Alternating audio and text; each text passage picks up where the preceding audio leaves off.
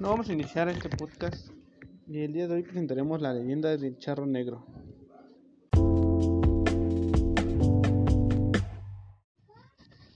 La leyenda del charro negro.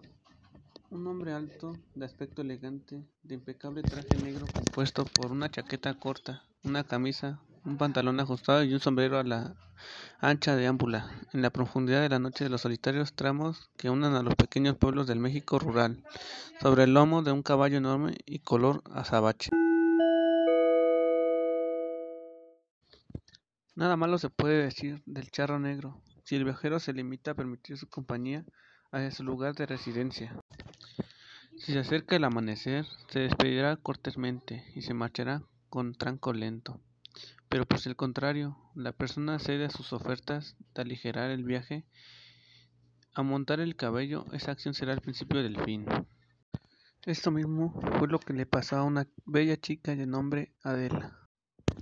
Cuenta la leyenda que una bella chica de nombre Adela vivía en un pequeño pueblo y su madre constantemente la reprendía por lo coqueta que llegaba a ser con los hombres. Al no estudiar ni trabajar, Adela aprovechaba sus tiempos libres para andar de cita rompiendo corazones. Por ese motivo muchas personas no la veían con buenos ojos.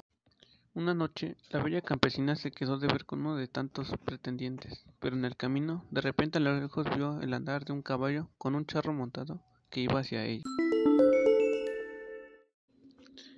El hombre de inmediato invitó a la bella doncella a subir a su caballo, y ya no se pudo resistir, incluso olvidó la cita que ya tenía pactada.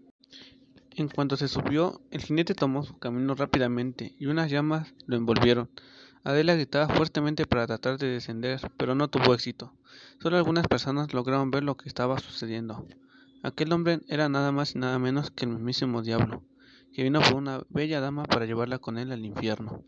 Nunca más se supo nada de ella, y para muchas personas ella solo se había ido con uno de tantos pretendientes para no regresar jamás.